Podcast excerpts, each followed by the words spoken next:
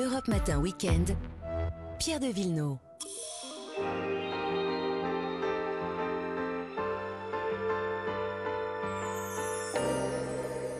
Les balades du dimanche avec Marion Sauveur Bonjour. et Vanessa Zah. Bonjour. Les vacances scolaires d'hiver se terminent, c'est le bon moment pour profiter des activités seules dans des grands espaces. Et là, vous nous proposez, Vanessa, Méribel? Bah oui, parce que c'est une vallée euh, très ouverte qui s'est développée euh, d'ailleurs uniquement sur un pan de montagne. Résultat, vous avez toujours une montagne vierge en fait euh, devant vous quand vous êtes dans le village. Et puis c'est surtout le cœur des trois vallées. Alors ce cœur, c'est plus que du marketing, euh, c'est une tradition. En fait, Mhm. les femmes portaient un cœur en or dès le jour de leur mariage. Plus qu'un bijou, c'était une ressource financière. Donc en cas de besoin, elles pouvaient euh, le vendre. Alors moi, je vous propose qu'on se reconnecte sur ce à notre corps, à notre souffle. On va se faire du bien. Et ça tombe bien parce que Méribel a développé cet hiver hein, toutes les activités adéquates. Va y aller crescendo. On commence par une activité qui s'appelle Marche ton souffle. Ouh là là, attendez, on, on part courir sur la neige. euh, Vous, vous appelez quoi, euh, crescendo euh?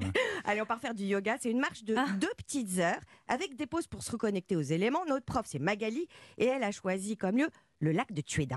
On se place sur le ponton en face du lac et là on est devant ce plateau de Tueda avec une vue magnifique sur le mont Vallon, notre plus grand sommet.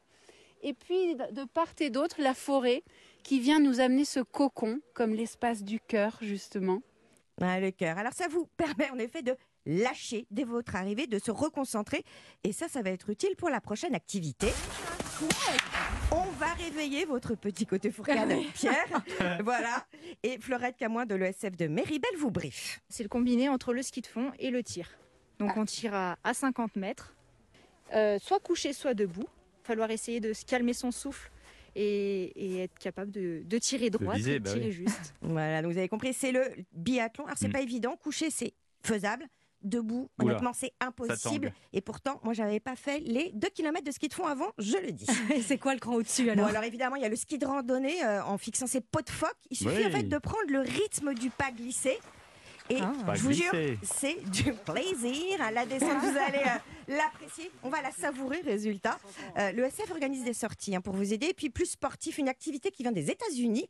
Alexandre Bastien euh, de Fast Riding People nous a dit, euh, nous dit à quoi ça ressemble.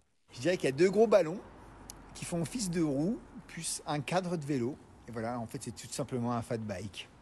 Alors en fait, il faut que vous Bon. trouviez votre équilibre. Au début, c'est pas évident, hein. mais ce qui est bien, c'est qu'il y a de gros pneus, donc basse pression. Il y a plus d'adhérence. On a l'impression en fait de rebondir, de faire du vélo en fait euh, sur l'eau, et c'est assez chouette. Bon, Ah tout oui. ça, c'est c'est très sport. On peut aussi euh, faire un peu plus doux avec les chiens de traîneau. Bah ouais, alors ça, ça marche Ah.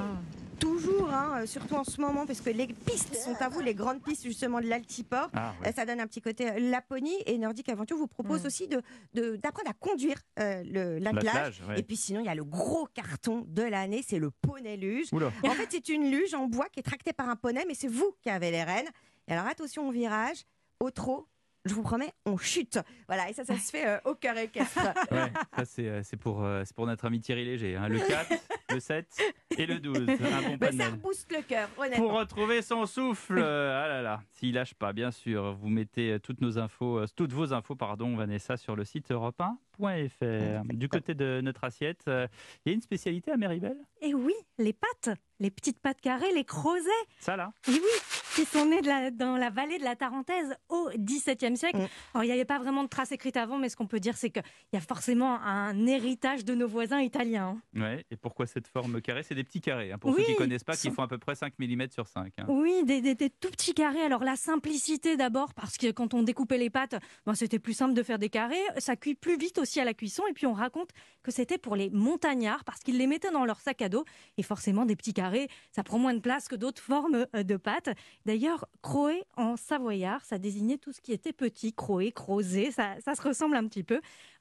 Ces pâtes étaient faites avec les ingrédients à la maison, hein, l'eau, le sel, les œufs, la farine, pas n'importe quelle farine, soit de blé tendre ou de sarrasin, parce qu'il y avait beaucoup de sarrasin en Savoie jusque dans les années 1950. Et la recette authentique, je l'ai demandé à Mado Gacon, c'est l'une des mémoires vivantes de Méribel.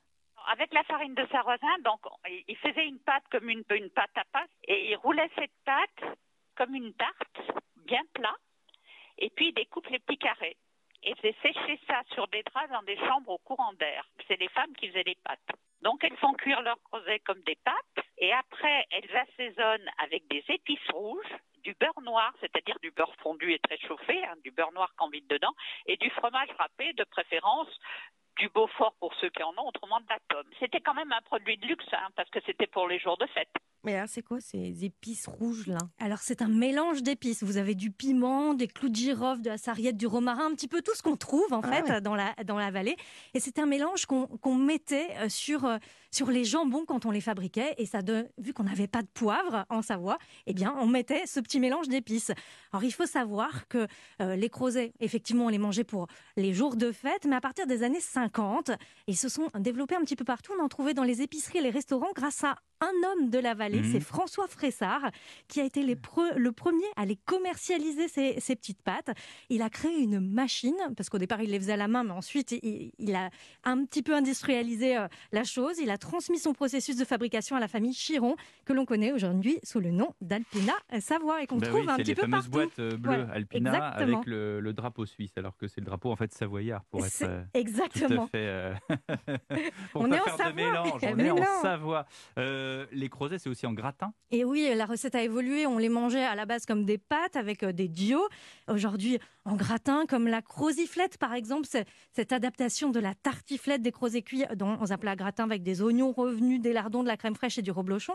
Et puis à Méribel, les restaurateurs ont créé leur propre recette. C'est un, un risotto de crozet Mhm. avec des poireaux et des cèpes. Et Ah je oui. vous assure, Ah, c'est délicieux. C'est délicieux avec une bonne mondeuse Oh ou oui. un vin blanc de, de cette région. Merci Marion. On retrouve toutes les recettes sur europe1.fr. On se retrouve tout à l'heure. Oui, avec 9h moins le plaisir. À tout à. À tout à l'heure.